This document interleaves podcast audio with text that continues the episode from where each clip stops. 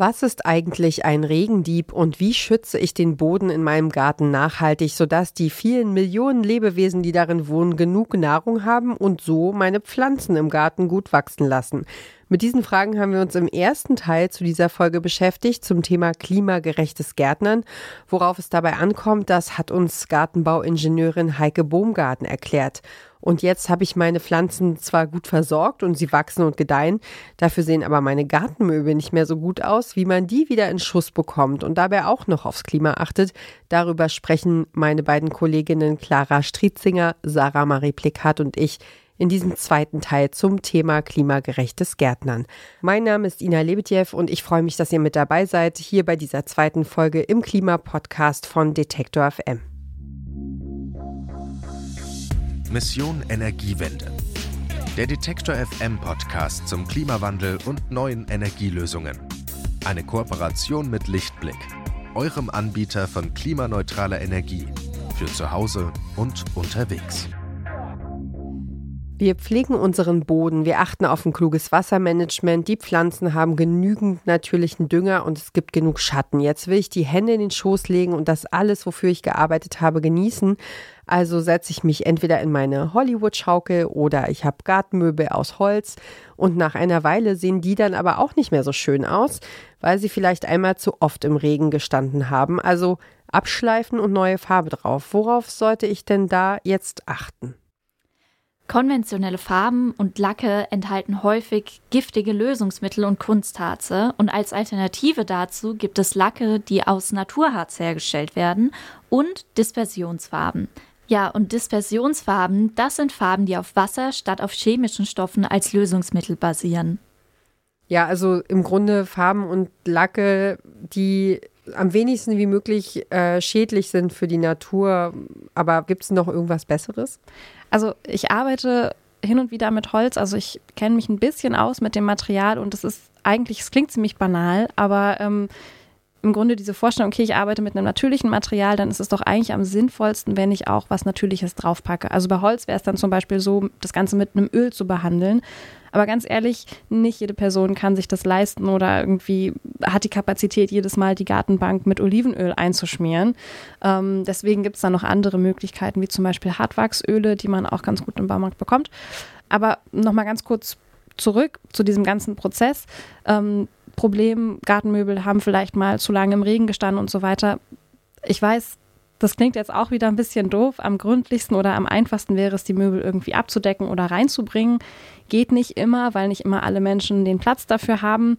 Deswegen ähm, gibt es verschiedene Möglichkeiten, sich um die zu kümmern, ähm, die auch aufzuarbeiten. Und am einfachsten ähm, ist es oder am sinnvollsten ist es, sie erstmal sauber zu bekommen. Das heißt, alles, was drauf ist, an Farbe, an Lack und so weiter, erstmal runterzubekommen. Das kann man ganz gut mit einem Steifgerät.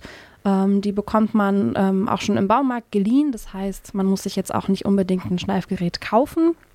Wenn man ganz ja mit der Hand rangehen möchte, kann man auch ähm, einfach per Hand das Ganze abschleifen ist nochmal ein bisschen ökologischer. Ist auf jeden Fall aber auch super anstrengend und kostet sehr viel Zeit. Und äh, zu empfehlen natürlich mit so einer FFP2-Maske. Absolut, absolut. Der Feinstaub, den sollte man dabei nicht unterschätzen. Ich habe letztes Jahr im Sommer ein riesiges, riesiges Stück Holz bearbeitet und also man sieht danach auch ganz schön dementsprechend aus bei dem Ganzen, was man da so abschleift.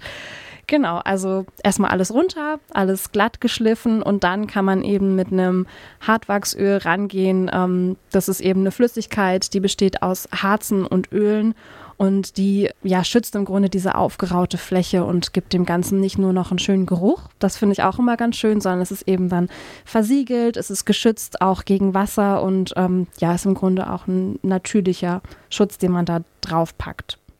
Ja, und auch bei den Gartenwerkzeugen sollte man auf Langlebigkeit und Qualität achten. Am besten keine Werkzeuge mit einem Plastikgriff kaufen. Elektrische Gartengeräte sind übrigens auch ein Problem. Ja, mein Lieblingsbeispiel ist ja auf jeden Fall der Laubsauger. Könnt ihr darüber ein bisschen was sagen, was da das Problem dran ist? Ja, also der Laubsauger ist extrem laut. Zum Vergleich, ein Laubsauger hat so viel Dezibel wie ein Presslufthammer. Und außerdem haben sie einen Verbrennungsmotor, das heißt, sie stinken und stoßen auch noch Abgase aus. Und außerdem zerstören Laubsauger die Mikroorganismen im Laub und im Boden. Ähm, das ist ja, ich muss da immer so an, an Hausmeisterservice äh, denken, die, ne, die das beruflich machen und die irgendwie viel Fläche haben, die äh, irgendwie vorankommen müssen. Ich kann schon verstehen, dass die nicht gerne irgendwie den Rechen rausholen und anfangen, sich den Rücken kaputt zu machen. Aber ähm, also so ein Laubsauger oder Laubbläser ist, glaube ich, egal, welche Richtung. Äh, die machen halt wahnsinnig viel kaputt, ne? Ja, genau. Ja, also Spinnen und Insekten werden getötet und Pflanzensamen werden zerstört. Ja, und die Humusbildung wird verhindert und Humus ist super wichtig als Nahrung für alle am Boden lebende Tiere. Ja, also wir haben das ja vorhin auch schon besprochen. Also im Grunde wird alles weggesaugt, was die Natur braucht, um sich für den Winter fit zu machen oder ne, also alle Nährstoffe kommen weg, alles alles, was lebendig ist und was irgendwie Pflanzenteile zersetzen sollte, ist da nicht mehr da, sondern da ist einfach nur so eine gefühlt für, für, für den, der es gemacht hat, eine cleane Fläche, aber es ist einfach nur eine leere Fläche, ähm, die da übrig bleibt. Eine kurze Unterbrechung für unseren Werbepartner. Euer Laptop läuft mit 100% Ökostrom, eure Heizung mit klimaneutraler Wärme, in der Garage lädt euer Auto und auf dem Dach erzeugt ihr euren eigenen Solarstrom. Klingt nach Zukunftsmusik, ist aber jetzt schon leicht zu haben. Bei Lichtblick bekommt ihr alles, was ihr für einen klimaneutralen Lebensstil braucht. Jetzt einfach wechseln zu Deutschlands größtem Ökostromanbieter. Und ich muss auch, also einfach weil es mich ähm, persönlich interessiert und ich das super wichtig finde, auf ein Thema aufmerksam machen, äh, über das ich in den vergangenen Jahren auch schon ein paar Mal berichtet habe. Und das sind Rasenmäherroboter. Habt ihr eine Ahnung, warum die ein Problem sein könnten?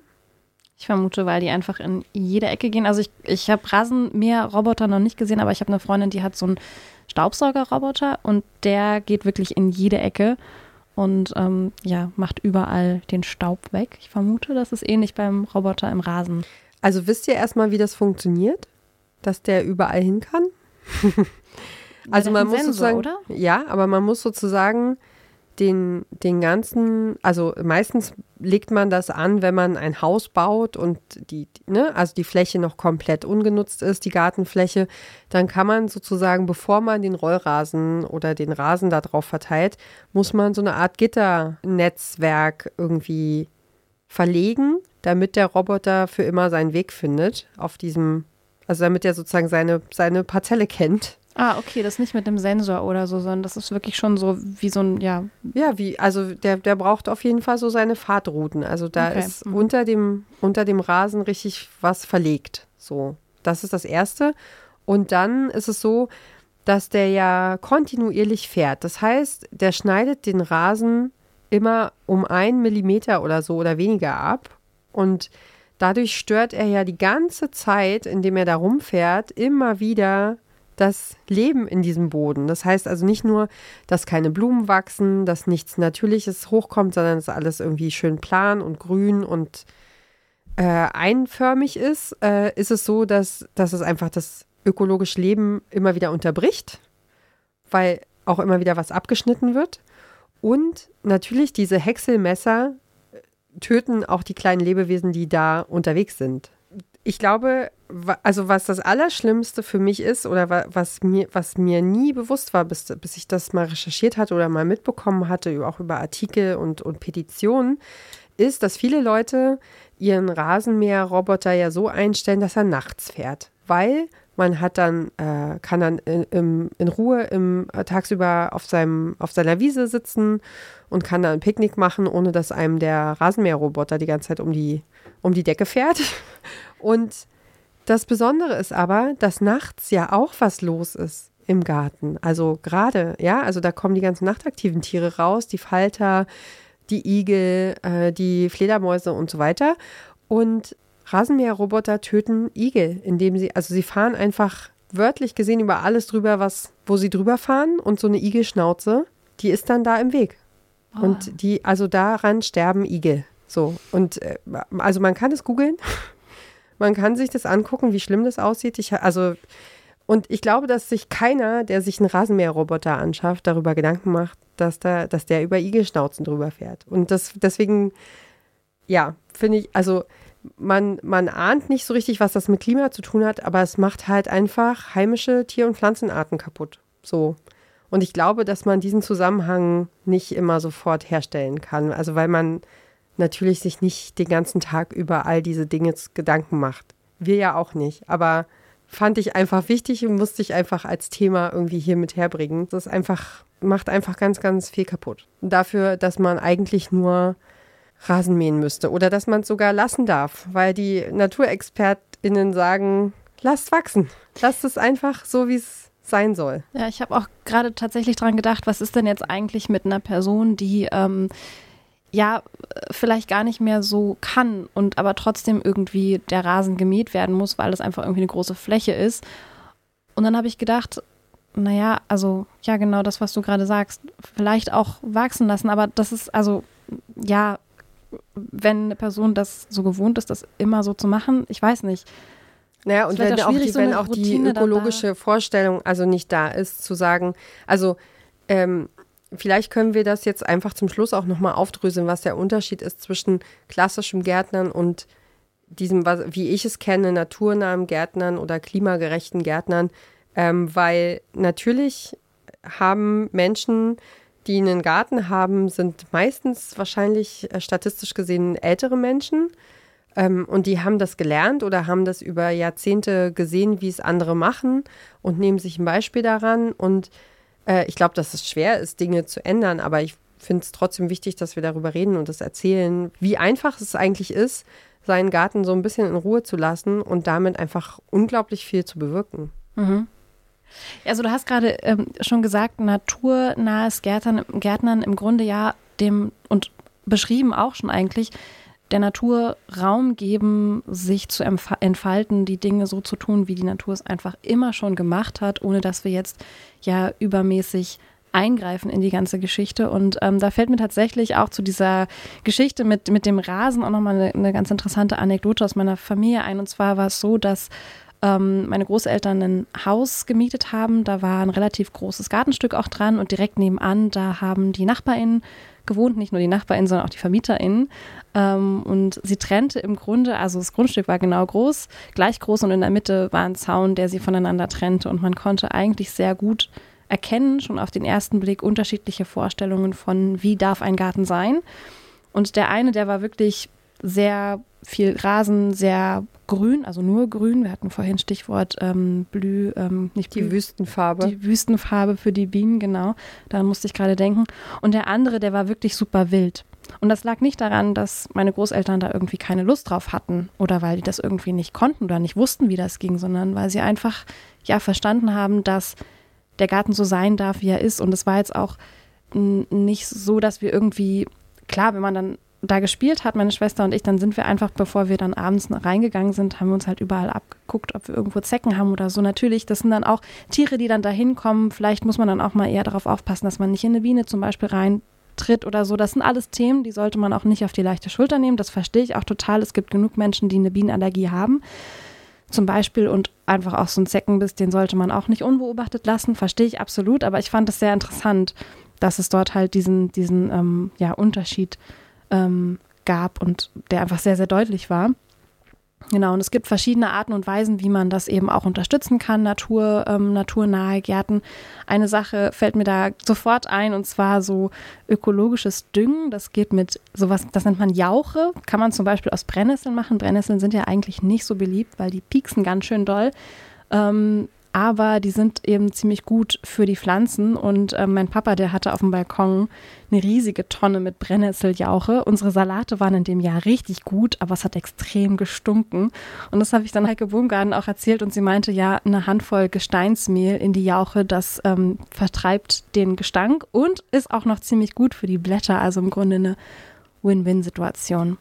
Jetzt habt ihr so viel zum Thema äh, Garten gelesen, recherchiert, zusammengesucht. Äh, was nehmt ihr denn jetzt für euch selber aus diesem Gespräch mit heute? Ja, ich glaube, äh, das Wichtigste für mich selber, was ich bei der Recherche gelernt habe, ist, dass man die Natur wirklich einfach mal lassen kann. Also die Natur macht das alles äh, von sich aus selber richtig und wir müssen da gar nicht so viel nachhelfen. Ja, und das ist im Grunde ja so, also kann ich mich an der Stelle nur anschließen. Und vielleicht haben nicht alle Menschen Gärten, aber vielleicht diejenigen, die so eine Fläche haben, das einfach so auch annehmen zu können, was ich mir vielleicht auch schwer vorstelle, wenn man so bestimmte Routinen einstudiert hat, aber da einfach auch sagen kann, okay, zurücklehnen, genießen an der Stelle und ähm, ja, dass ich irgendwie jetzt nochmal mehr versuchen möchte, meinen eigenen Balkon in Schuss zu bekommen. Wir haben dann nicht so viel Sonne, aber ähm, wir versuchen trotzdem da Dinge zu ziehen. Letztes Jahr war der Feldsalat sehr erfolgreich. Mal gucken, wie es dieses Jahr wird ähm, mit, äh, mit allem Möglichen, was wir da so anpflanzen. Also ich muss beim Stichwort Gärten auch oft an, äh, an Bienen, diesmal ausnahmsweise mal an Honigbienen denken, weil das in den vergangenen Jahren habe ich äh, bei Recherchen das auch immer wieder mitgekriegt, dass die, äh, die Gärten, also oder die Gebiete, in denen es Gärten und Parks und Wälder gab, dass, dass da mehr zu holen war für Bienen und dass Imker da viel, viel, viel mehr Honig äh, geerntet haben sozusagen als in der Nähe von Feldern und in der Nähe von, von landwirtschaftlichen Flächen. Und, ähm, und mir fällt es jetzt immer auf, so am Frühstückstisch, dass wir oft so Stadtteilhonig und sowas haben. Und ich denke mir so, also wie ich heute gelernt habe, es gibt so viel Gartenfläche wie Naturschutzfläche in Deutschland. Und wenn jeder so ein bisschen liegen lässt und einfach sich einfach in seinen geölten Liegestuhl setzt und, und einfach nur guckt, und äh, mal einmal weniger was macht, dann äh, könnte das doch eigentlich ganz schön wirkungsvoll sein, so in ganz Deutschland. Das ist so mein Gedanke, den ich für, für diese Folge mitnehme. Und damit sind wir am Ende angelangt. Wie sorge ich dafür, dass mein Garten was fürs Klima tut? Darüber habe ich mit meinen beiden Kolleginnen Clara Stritzinger und Sarah Marie Plikat gesprochen. Außerdem hat sich Sarah von der Gartenbauingenieurin Heike Bohmgarten Tipps in Sachen klimagerechtes Gärtnern geholt. Ich sage vielen Dank fürs Gespräch. Sehr gerne. Gerne. Und wenn ihr jetzt selbst einen Garten habt oder Menschen kennt, die einen haben und selbst aktiv werden wollt, dann teilt diese Folge doch gern mit den Menschen, die es interessieren könnte, auf allen Plattformen, die ihr so benutzt. Mission Energiewende gibt es jeden Dienstag neu bei Detektor FM, in der Detektor FM App oder überall da, wo ihr Podcasts hört. Mein Name ist Ina Lebedjew. Es hat mich wie immer gefreut. Macht's gut, bis nächste Woche. Tschüss. Mission Energiewende der Detektor FM Podcast zum Klimawandel und neuen Energielösungen. Eine Kooperation mit Lichtblick, eurem Anbieter von klimaneutraler Energie für zu Hause und unterwegs.